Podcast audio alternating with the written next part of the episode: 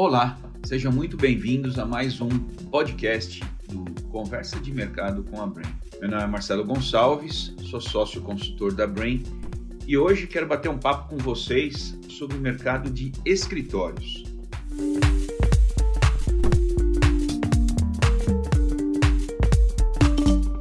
O mercado de escritórios vem passando por grandes desafios. Né? No momento da pandemia, aquela freada inicial lá próximo de meados de março de 2020, nós tivemos todo mundo indo para o home office.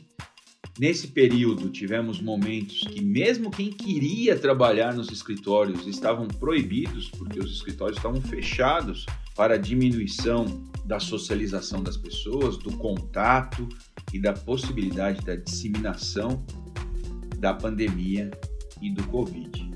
Nesse período, vimos diversas pessoas falarem informações é, que ainda eram tendências e possibilidades, né, que não sabíamos se ia se realizar ou não.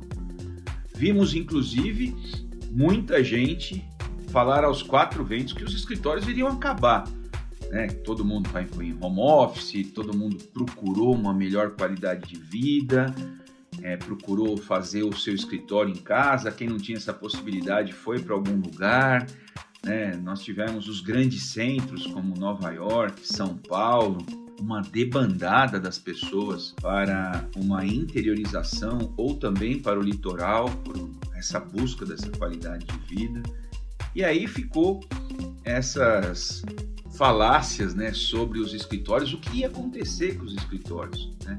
Os escritórios iam acabar, a Faria Lima ia desaparecer. Então, realmente, é, nós ouvimos muita coisa. Né? No início, ouvimos que a pandemia era algo só de 15 dias, e tinha gente que falava que eram de dois anos ou mais. E nós queríamos passar essa pessoa no moedor de carne, só de imaginar que iríamos ficar mais de dois anos aí é, vivendo o que nós realmente vivemos durante esse período.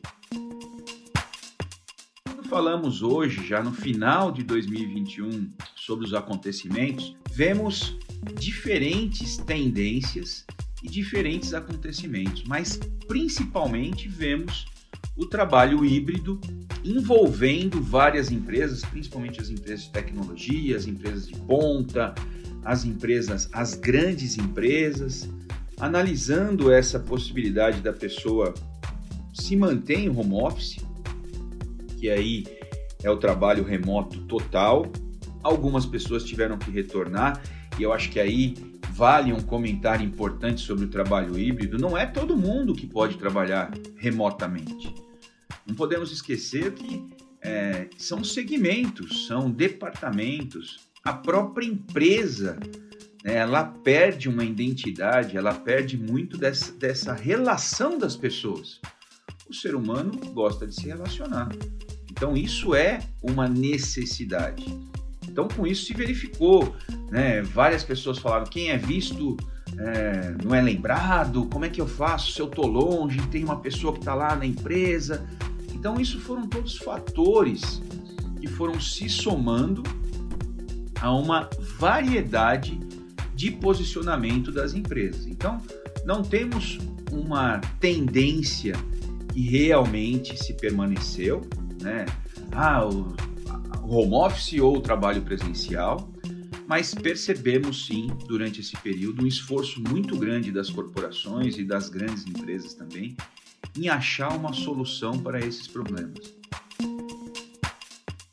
Inclusive, né, melhorando os escritórios. Então nós vimos diversas empresas que tinham espaços pequenos e apertados que se readequaram, empresas que montaram núcleos para receber os seus colaboradores que estão em trabalho remoto.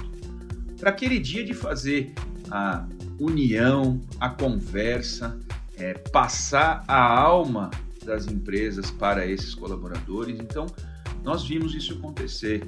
E esse trabalho híbrido, sem sombra de dúvida, ele veio para alterar o dia a dia é, que nós vivemos. Então, é realmente importante analisarmos que o trabalho híbrido ele pode ser 70 30, 80 20, né, 20 pessoas, 20% das pessoas em trabalho remoto. Ele pode ser híbrido efetivamente, trabalha-se dois dias na empresa, três dias fora. Mas o que tem que ser pensado também é como é que faz esse, esse controle das pessoas. E eu digo isso em nível de controle até mesmo de problemas laborais, né? E de passivos trabalhistas. O Brasil tem uma legislação trabalhista complexa e a legislação trabalhista ela foi suplantada no primeiro momento por regras de exceção. Né? Nós tivemos é, regras que foram criadas, é, legislações que foram, é, naquele momento de exceção, é, nos passado, passado para toda a população, para a gente poder passar pela pandemia. Mas como vai ficar isso agora? Como já está nesse momento? É, algumas dessas regras já caíram, inclusive. Então é importante porque existe o trabalho remoto, que é totalmente remoto, e existe o trabalho presencial. Como é que é o trabalho híbrido?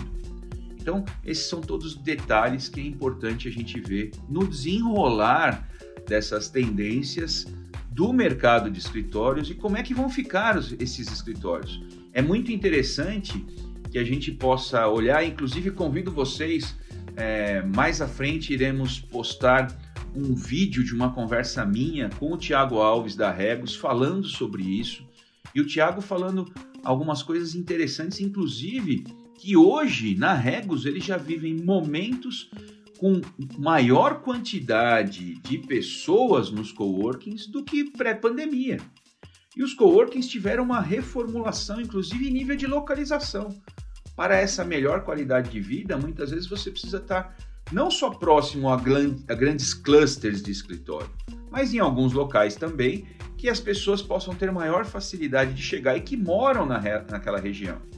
Nós estávamos falando sobre algumas regiões da cidade de São Paulo, algumas regiões do ABC paulista, desse interior até 100 quilômetros de São Paulo, que já foram montados é, spaces, coworkings da Regos, falando sobre isso, que as pessoas não precisam se deslocar até o escritório da empresa, mas eles vão até esse escritório remoto num coworking. Logo, logo a gente dá, fará o lançamento desse, desse bate-papo no Conversa de Mercado com a Brain e eu peço para vocês aí nos acompanharem para poder conseguir. Agradeço muito a nossa audiência, estamos sempre disponível aqui na Brain com muito conteúdo relevante falando sobre diversos mercados e encontro vocês. Nos procure no YouTube, nos procure aqui nos nossos canais de podcast, nas nossas mídias sociais, com certeza vocês encontrarão muito conteúdo relevante sobre os mercados, seja o mercado imobiliário e outros mercados também. Agradeço muito pela oportunidade, um forte abraço e até a próxima vez no Conversa de Mercado com a Brain. Tchau, tchau.